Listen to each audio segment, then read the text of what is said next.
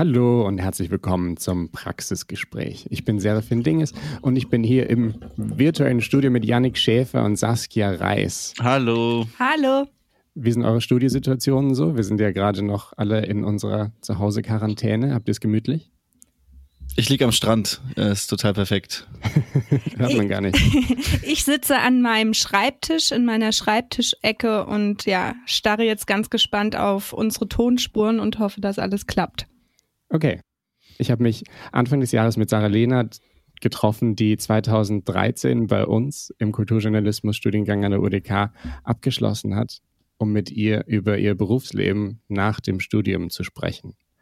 Ähm, ich erzähle euch mal ein bisschen, was sie so macht. Sie ist nämlich Videojournalistin, macht Reportagen zu Gesellschaftsthemen, ähm, hat unter, unter anderem Reportagen über HIV, über Fatshaming, über Impfgegner und auch viel über Flucht und Geflüchtete gemacht. Ähm, und ich weiß nicht, wie das euch geht. Habt ihr früher viele so Weiß-Dokus auf YouTube geschaut? Ja, ist schon vorgekommen. Ja, die eine ja. oder andere, ja.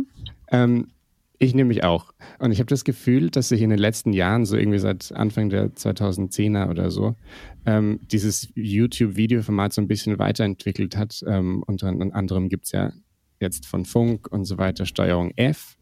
Ähm, das heißt, die öffentlich-rechtlichen machen auch so Videoreportagen immer mehr. Und deshalb wollte ich mit Sarah Lehnert sprechen, weil sie unter anderem für das Y-Kollektiv arbeitet. Ähm, und für mich zumindest ist während unserem Studiengang so ein Thema, das sich immer wieder aufdrängt, diese Spannung zwischen so wie Objektivität und ähm, Authentizität. Also wie viel man von sich selbst in, in, in einen Text oder in eine Reportage einbringen darf. Mhm, ist das ja. für euch auch ein Thema? Klar, das ist eine ganz entscheidende Frage. Viele Leute haben ja so diese Idee, dass Objektivität das höchste Gut ist. Ich bin irgendwie eher auf der anderen Seite und denke, dass ähm, nur wenn man sich selbst genau zuhört, dann kann man auch was, äh, was Neues in die Diskussion reintragen. Ja, wir haben ja auch schon uns oft damit beschäftigt und Objektivität in dem Sinn gibt's ja gar nicht. Genau. Aber irgendwie geht es dann trotzdem so ein, ich glaube, ich habe das Gefühl, dass es auch oft bei älteren Dozierenden bei uns ist, dass man sich selbst zurückhält mehr und nicht in der, in der Story auftauchen lässt und dadurch scheint es irgendwie dann fairer oder objektiver. Und genau über diese Thematik wollte ich mich mit Sarah Lehnert unterhalten, weil ich glaube, dass vor allem so junge Formate wie eben diese YouTube-Reportagen da irgendwie einen ganz anderen Zugang dazu haben und dass auch die Leute, die sowas schauen, irgendwie eine andere, ein anderes Verständnis von, von dem, was sie sich von Journalismus und so Reportagen erwarten haben. Und ich glaube, sich diese Reportagen anzuschauen und wie die gemacht werden, kann man viel darüber lernen, wie sich der Journalismus vielleicht weiterentwickeln kann und auch eine neue und nächste Generation ähm, für sich zu gewinnen.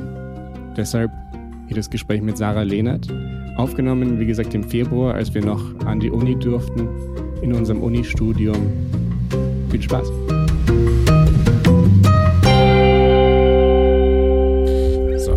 Erstmal kannst du, kannst du mich und dich gut hören? Ja, Machst du ich kann dich sehr gut hören.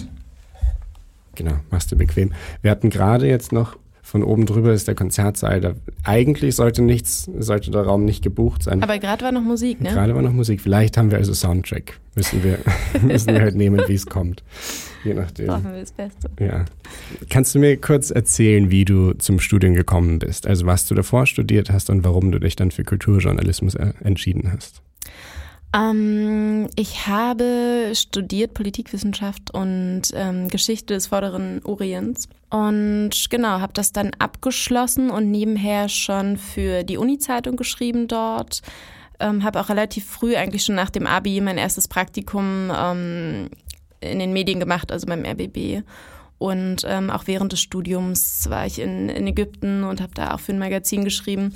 Ich habe ähm, also schon immer irgendwie eine Faszination gehabt für Journalismus. Ähm, genau, und dann habe ich mich für Kulturjournalismus beworben, weil ich gerne, also weil ich mich natürlich auf der einen Seite für Kultur, für Kunst vor allem interessiert habe. Ähm, es gab gar nicht so eine, so eine Initialzündung. Es klingt so unromantisch, aber ich wollte einfach Journalismus machen. Ich wollte Journalismus studieren, ich wollte lernen, wie man schreibt. Ähm, ja. Und wie hast du das Studium dann so empfunden? Also hast du da irgendwie auch deine eigene Stimme dann gefunden oder dein Selbstvertrauen als Journalistin so gefasst? Hat es da irgendwas entfacht? Ich würde schon sagen, ja. Man konnte so ein bisschen seine eigene Schreibe ausprobieren und festigen. Ähm, das habe ich auch getan. Ich habe auch überhaupt erst durch die UDK das Interesse auch am VJ-Tum entdeckt, wobei das nicht ganz stimmt. Ich habe ein Praktikum bei der Deutschen Welle gemacht und habe äh, auch mit einem VJ zusammengearbeitet, ähm, wo das VJ-Tum noch gar nicht so verbreitet war. Das war vor irgendwie zehn, zwölf Jahren und der hat mich da zum ersten Mal auch in Kontakt gebracht. Aber natürlich habe ich hier an der UDK mit dem Fernseh-Mentoring-Projekt noch viel mehr ja, aufgenommen und auch Interesse daran entwickelt. Genau, das heißt, also VJ heißt Videojournalismus, ne? Das heißt, du machst jetzt vor allem oder eigentlich nur Videojournalismus. Ja. Hast du früher viel ferngeschaut oder hast du erst quasi durchs Experimentieren mit dem Medium dann rausgefunden, dass dich das interessiert?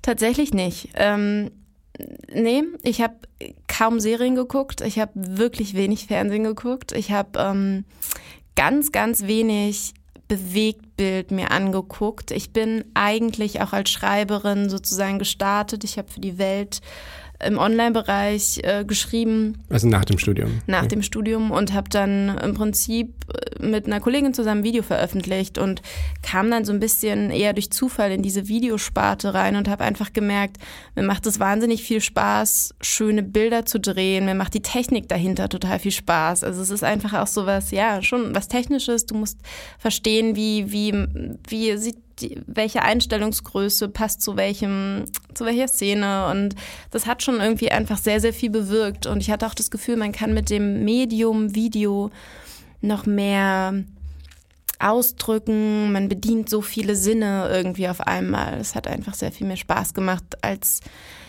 im Büro zu sitzen und zu schreiben. Und das ist vielleicht auch das gewesen, ne? dass man unterwegs ist. Dieses Reportertum hinter der Kamera. Du bist irgendwie mit deiner Kamera auf Reise. Das ist einfach das Schönste.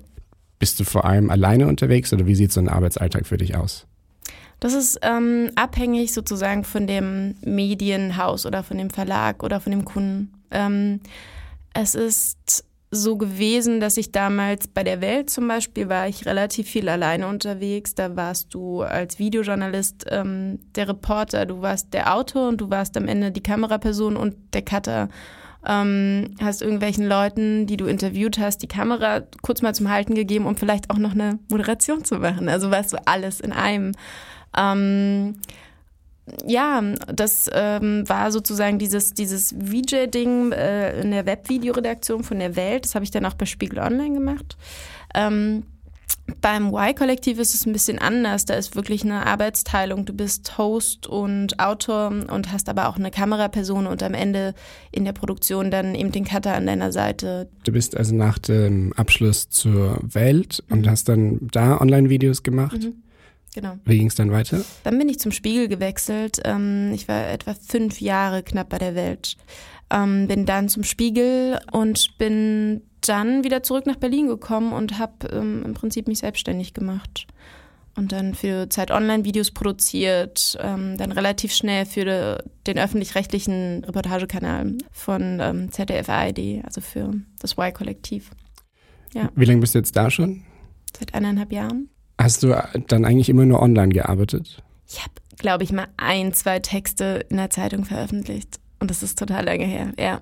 Also ich frage vor allem deshalb, weil also diese Online-Video und vor allem Journalismus und vor allem ernstzunehmender Journalismus online hat sich ja erst so nach und nach entwickelt.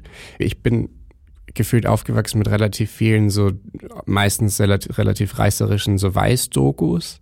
Wie war das bei dir? Bei mir auch. ja, absolut. Oder? Es ist nur ganz interessant, ja. wie, ähm, wie sich da so ein Ton auch selbst entwickelt. Es gibt quasi keine Vorbilder oder so. Also keine Vorbilder in dem Sinn, die es schon ewig lange so gibt. Wenn du für die FAZ schreibst, weißt du, so klingt irgendwie das für den Ton der FAZ. Wie ist es, mit dieser Freiheit zu arbeiten, dass man online so ein bisschen den eigenen Tonfall bestimmen kann? Naja, es kommt ja so ein bisschen auch drauf an, wofür du arbeitest. Ne? Also ich finde schon, dass ähm, so neu ist der Online-Videojournalismus jetzt auch nicht. Ähm, und daher würde ich schon sagen, die Welt, Axel Springer, hat bestimmte Vorgaben in ihre Videos gehabt, obwohl man sagen muss, wir waren damals relativ pionierhaft und haben viele Sachen noch ausprobiert. Und ähm, damals ging auch noch viel mehr irgendwie. Wir hatten so ein Budget, wo wir Eigenproduktionen liefern konnten und uns relativ viel auch erlauben konnten. Ähm, aber zum Beispiel auch Spiegel Online hat seinen ganz eigenen Ton, eine ganz spezifische Struktur, wie man ähm, ein Video auch aufbaut. Also ich glaube, gerade von der Struktur und vom Aufbau her, vom Storytelling, ähm, ist das nichts, was so ganz experimentell sein sollte. Dafür ist die Audienz eine, eine, eine nicht angepasste. Ich würde sagen, beim Y-Kollektiv ist mehr möglich. Ähm, einfach deswegen, weil jeder Autor vor der Kamera, jeder Host seine eigene Handschrift mit reinbringt und damit verändert sich auch die Struktur und die Erzählweise und alles. Genau, dann kommen wir eigentlich zum springenden Punkt, nämlich dass das Y-Kollektiv ähm, Geschichten, also das ist, glaube ich, ein Zitat von deren Website. Wir erzählen die Geschichten so, wie wir sie erleben. Also ganz bewusst aus einer ähm, persönlichen Perspektive der ReporterInnen erzählt. Warum glaubst du, ist das so? Na, erstmal ist es ja ein Reportagekanal, ne? Und Reportagen sind ja immer, immer, immer subjektiv. Und ähm, die sind immer aus der Reportersicht im Prinzip. Dass das Y-Kollektiv vielleicht nochmal speziell spezieller ist, dass die Autoren ähm, sehr viel mehr noch von ihrer Persönlichkeit einbringen. Zum Beispiel, ähm, das liegt, glaube ich, so ein bisschen daran, dass es einfach sowas sehr lange nicht gab. Ähm, und dass je mehr man wahrscheinlich, könnte ich mir vorstellen, je mehr du wahrscheinlich versuchst, wieder irgendwie eine Objektivität in Anführungszeichen reinzubringen, ähm, desto weniger ist es dann authentisch und, und ne, also es ist schon einfacher, wenn du natürlich eine Reportage machst, in der du auch einfach deine Gefühle mitteilen kannst. Wie fühlst du dich gerade? Wie erlebst du das gerade? Und das dann auch dem, dem Zuschauer irgendwie greifbarer zu machen. Das ist eine relativ, finde ich, wirkungsvolle Art, aber auch eine Gefahr. Mhm. Manchmal. Was für eine Gefahr? ich glaube, viele Leute also sagen wir so, ich glaube, an sich ist diese sehr subjektive Sicht und dieses, ähm, man ist so hautnah dabei und, und gibt das transparent und ungefiltert weiter. Im Prinzip ungefiltert ist vielleicht auch ein bisschen falsch, weil es stimmt nicht ganz. Du erlebst ja auch alles durch deinen eigenen Filter. Ähm, ich drücke Sachen auch anders aus, wenn ich vor der Kamera stehe, als wenn ich sie ne, meiner Familie erzählen würde natürlich.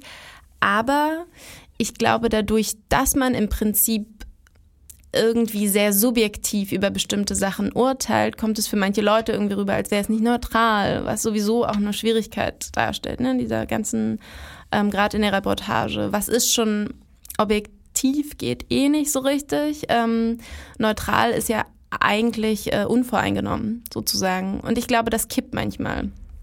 So, mhm. oder es kann schnell kippen. Gerade wenn du dir eine starke Meinung, eine starke Kante, eine Haltung zu irgendwas gebildet hast. Ähm, ich glaube, da hilft einfach nur ausreden lassen, die Leute versuchen zu verstehen, Mitgefühl zu haben und ähm, das kann eine Stärke sein, auch definitiv. Ähm, glaubst du, das hat auch was mit der Zielgruppe zu tun, dass das besser bei der, also erstmal, was ist so die Zielgruppe? Die Zielgruppe vom Y-Kollektiv ist so zwischen 18 und 28. Ich glaube, es funktioniert besser bei dieser Zielgruppe als bei älteren Leuten. Ich vermute mal, ältere Zuschauer und Zuschauerinnen äh, haben einen höheren Anspruch an dieses, es muss komplett wertneutral und irgendwie sachlich rübergebracht werden.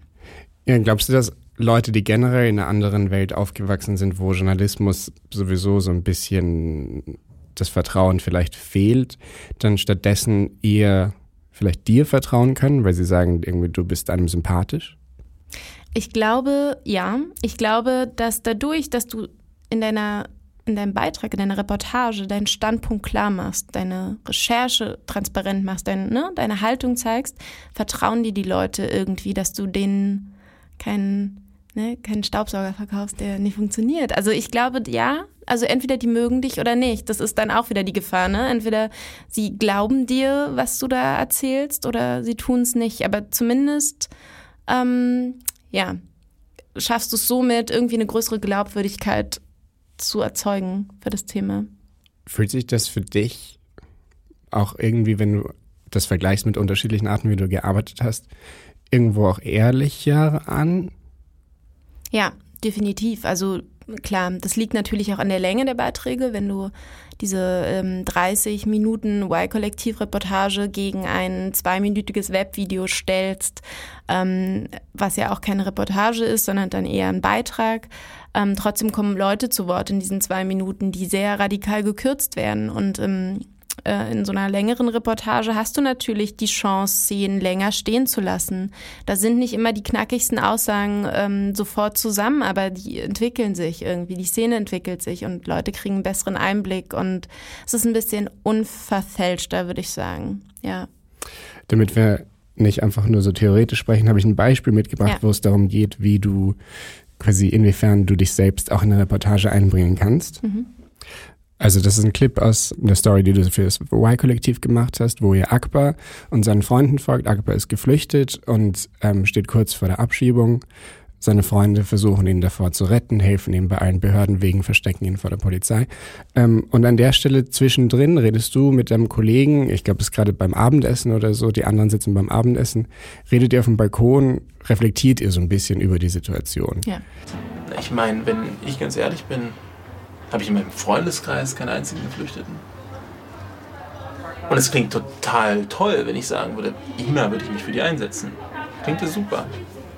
Aber ist es auch so? Ich habe jemanden, ähm, mit dem ich sehr, sehr gut befreundet war ähm, und der aus Syrien kommt. Also wenn der vor der Abschiebung gestanden hätte, da hätte ich wahrscheinlich die gleichen Kräfte mobilisiert. Glaubst du, Akbar sollte bleiben dürfen? Ja.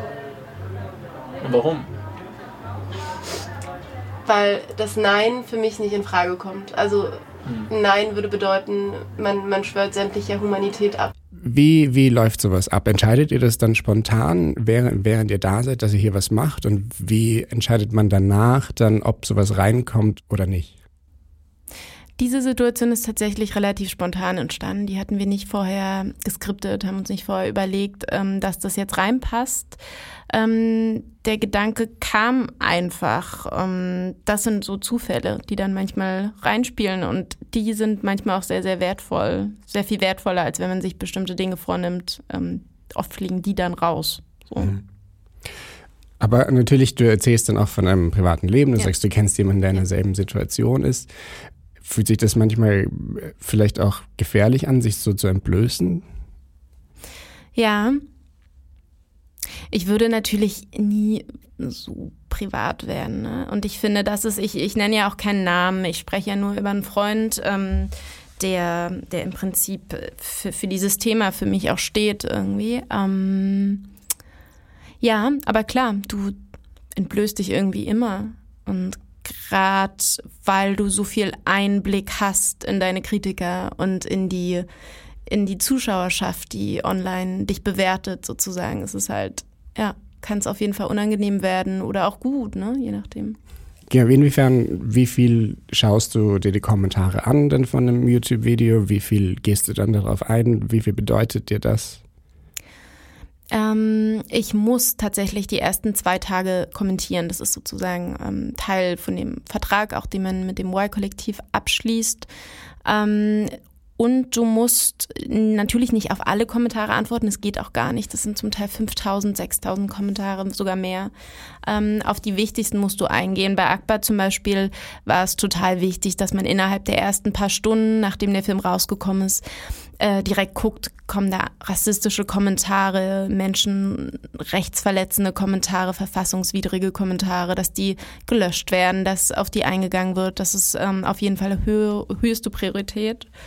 Ähm, genau, wie ich damit umgehe, das kommt so ein bisschen drauf an. Es gibt Kommentare, die halte ich für, für Bullshit. Die sind einfach nur verletzend, die wollen einen angreifen. Es gibt auch viele Trolle im Internet, die sind auch meistens immer dieselben und ähm, egal was du tust, die werden dich hassen. Dann gibt es die Kommentare, die sind natürlich gut und egal wie reflektiert sie sind, die gehen runter wie Butter. Und dann gibt es die Kommentare, die sind so in der Mitte, die sind ein bisschen böse, ein bisschen bissig, aber die haben irgendwie einen Wahrheitsgehalt. Also ich kann mich damit sozusagen, ja, ich, ich sehe das als konstruktive Kritik. Und je nachdem, wie die formuliert werden, können die einen ganz schön runterziehen, weil die halt ähm, ein bisschen fies formuliert sind, aber halt leider den Kern treffen, den ich auch selber schon gesehen habe oder die Schwäche, die ich darin erkannt habe.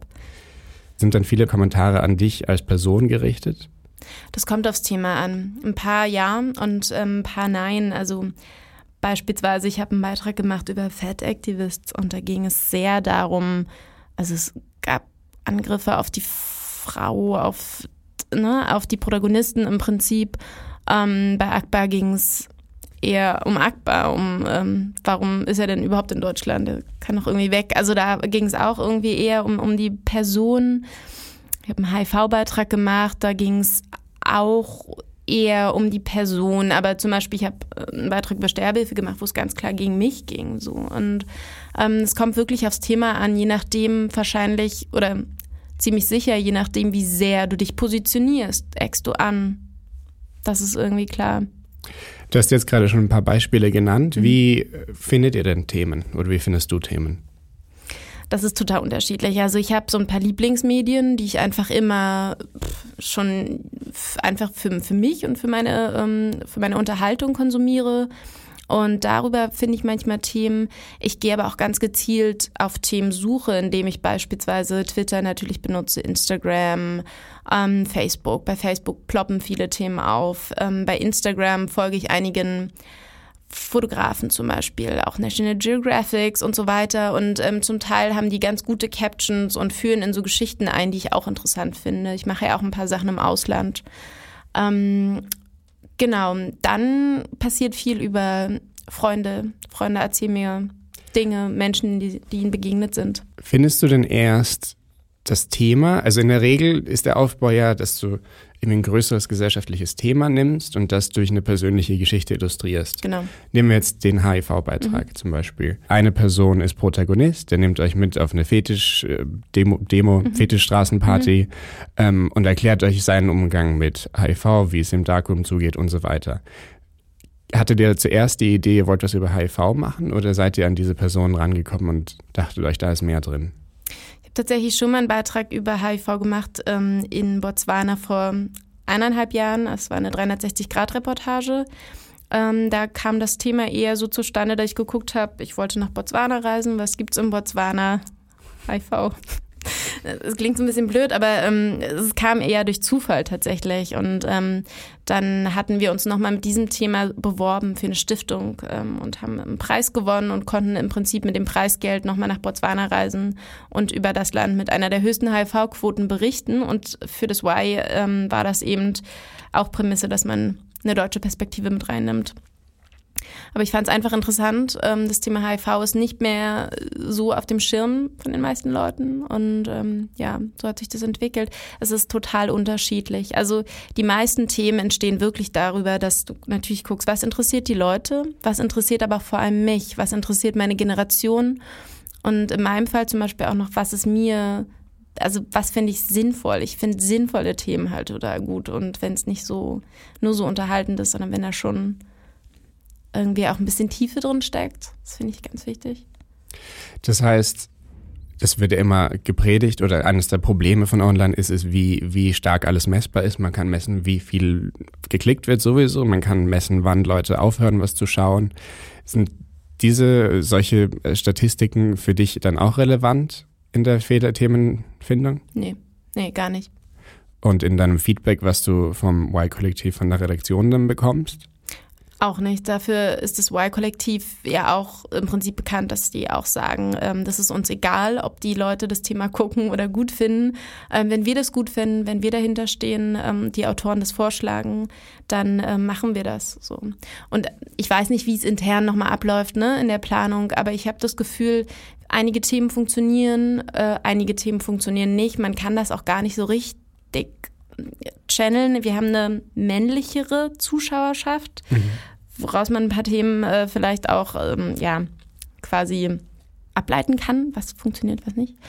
Aber nee, das Y-Kollektiv entscheidet relativ wenig nach ob es gut klickt oder nicht. Und ich auch nicht. Ich noch viel weniger als Autorin.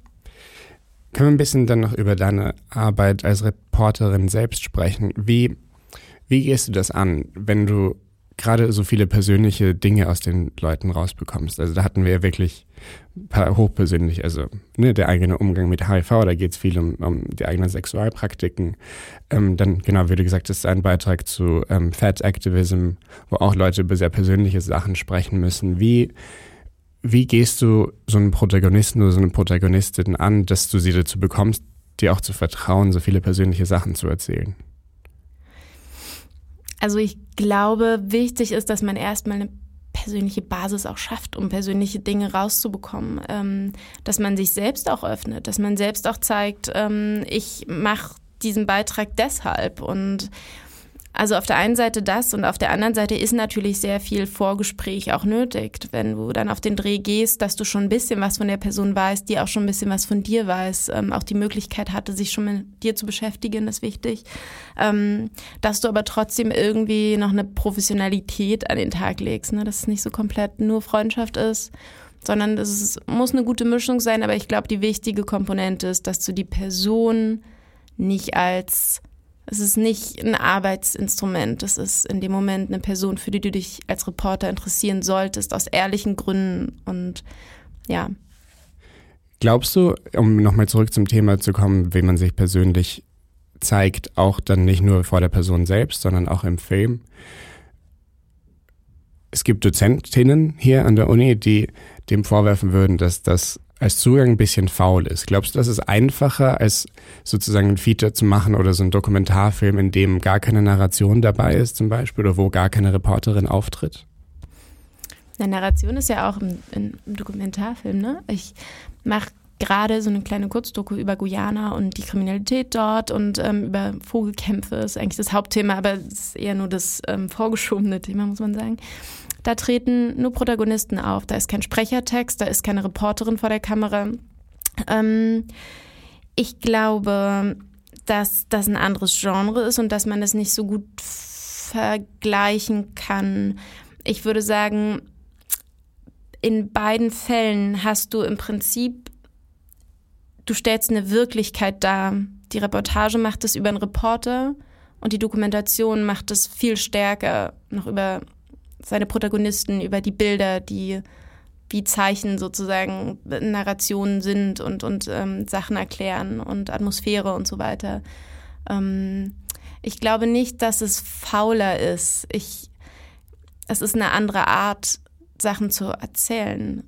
Ähm, und auch zum Beispiel, ich glaube zum Beispiel bei einem Beitrag wie auch bei Akbar hätte man vielleicht sogar auf den Reporter verzichten können in dem Moment. Du hattest diesen sehr starken Protagonisten, du hattest diese sehr starken Freunde von ihm, die, ähm, die vor der Kamera super waren, gut gesprochen haben, die den Zusammenhang gut erklärt haben.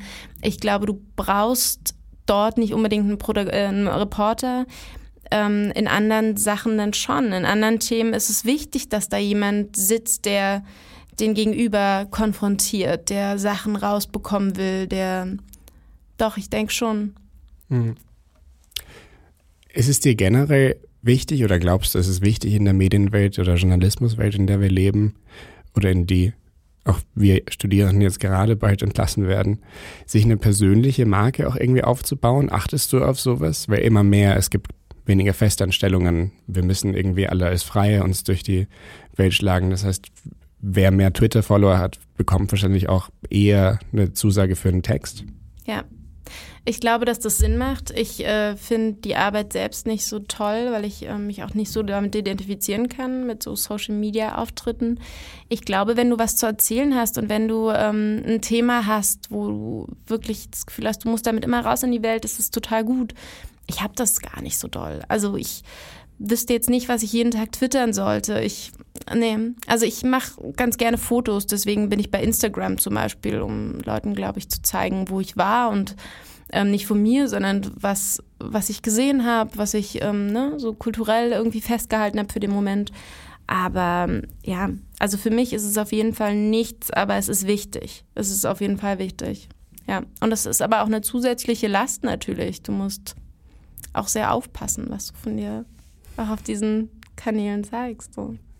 Ja, ich frage mich so ein bisschen, ob dieses, ob das auch vielleicht so ein bisschen so ein Trend ist, inwiefern wie viel Persönlichkeit in, in einen Artikel oder in ein Video reinkommt und ob das sich irgendwann wieder ein bisschen beruhigt oder ob sich das irgendwann komplett verschmelzt. Es gibt ja mittlerweile, lese ich teilweise auf YouTube in Kommentaren von Leuten, die einfach nur vloggen. So Rezo ist ja so ein Beispiel, der ja eigentlich per se nicht so viel mit Journalismus zu tun hat mittlerweile, aber für viele als Journalist auftritt oder irgendwie, ich glaube, vor allem für viele Junge diese Position einnimmt, weil sie da Informationen gewinnen.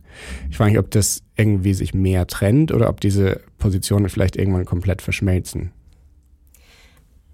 Also ich finde trennen, ich finde den gut, ne? Und ich finde es auch gut, wenn man ähm, eine Identifikationsfigur hat, ähm, einen schlauen Kopf, dem du irgendwie folgst. Und ähm, ich finde auch nach wie vor Kolumnisten wichtig, Margarete Stukowski, all diese Leute, ne, die irgendwie eine starke Meinung haben und dem man folgt und dem man irgendwie, ja, und dem man irgendwie glaubt, was sie da machen. Ähm, ich glaube aber, dass eine Trennung total wichtig ist, dass es nicht verschmilzt, dass man wirklich auch klar und deutlich erkennt, dass da der Autor eine ganz starke Stimme hat und dass es nicht Fakt ist. So. Und ähm, das ist ja dann wieder die Gefahr, warum Leute so ein bisschen äh, den Glauben an Journalismus oder an den Wahrheitsgehalt verlieren, weil sie das Gefühl haben, das ist nicht die Wahrheit sozusagen. Oder, ne? Aber ich meine, alles, was irgendwie gut gemacht ist, was journalistischem Handwerk folgt, ist ähm, per se ja irgendwie auch nicht zu nicht verwerflich. Ne? Genauso wenn das Y-Kollektiv eben sehr neutral, äh, un, sehr subjektiv und nicht so neutral scheinbar berichtet, arbeiten wir ja trotzdem alle nach strengen journalistischen Kriterien. Wir recherchieren, wir zeigen verschiedene Seiten, wir, wir hinterfragen. Ne? Und ähm, darum geht's am Ende ja irgendwie auch was können wir als Journalisten, die jetzt in die Welt kommen und bald unsere Jobs suchen und, unsere, und unseren Platz in diesem chaotischen Umfeld machen, um es richtig zu machen? Ich glaube, es braucht immer Journalisten, es braucht diese ausgebildeten Menschen, die Meldungen oder die ähm, Fakten werten können, einschätzen können, gewichten können, Ausgewogenheiten zeigen. Das können natürlich die YouTuber oder tun die YouTuber, von denen du jetzt auch sprachst, ja auch gar nicht so. Die haben ihre Meinung und deswegen ist es ja umso wichtiger, dass es Journalisten gibt, die was von ihrem Handwerk verstehen und ähm, ja. Das nehme ich so. Sarah Lehnert, vielen Dank fürs Dasein. Danke dir. So, war noch irgendwas, was du. War noch irgendwas, was du.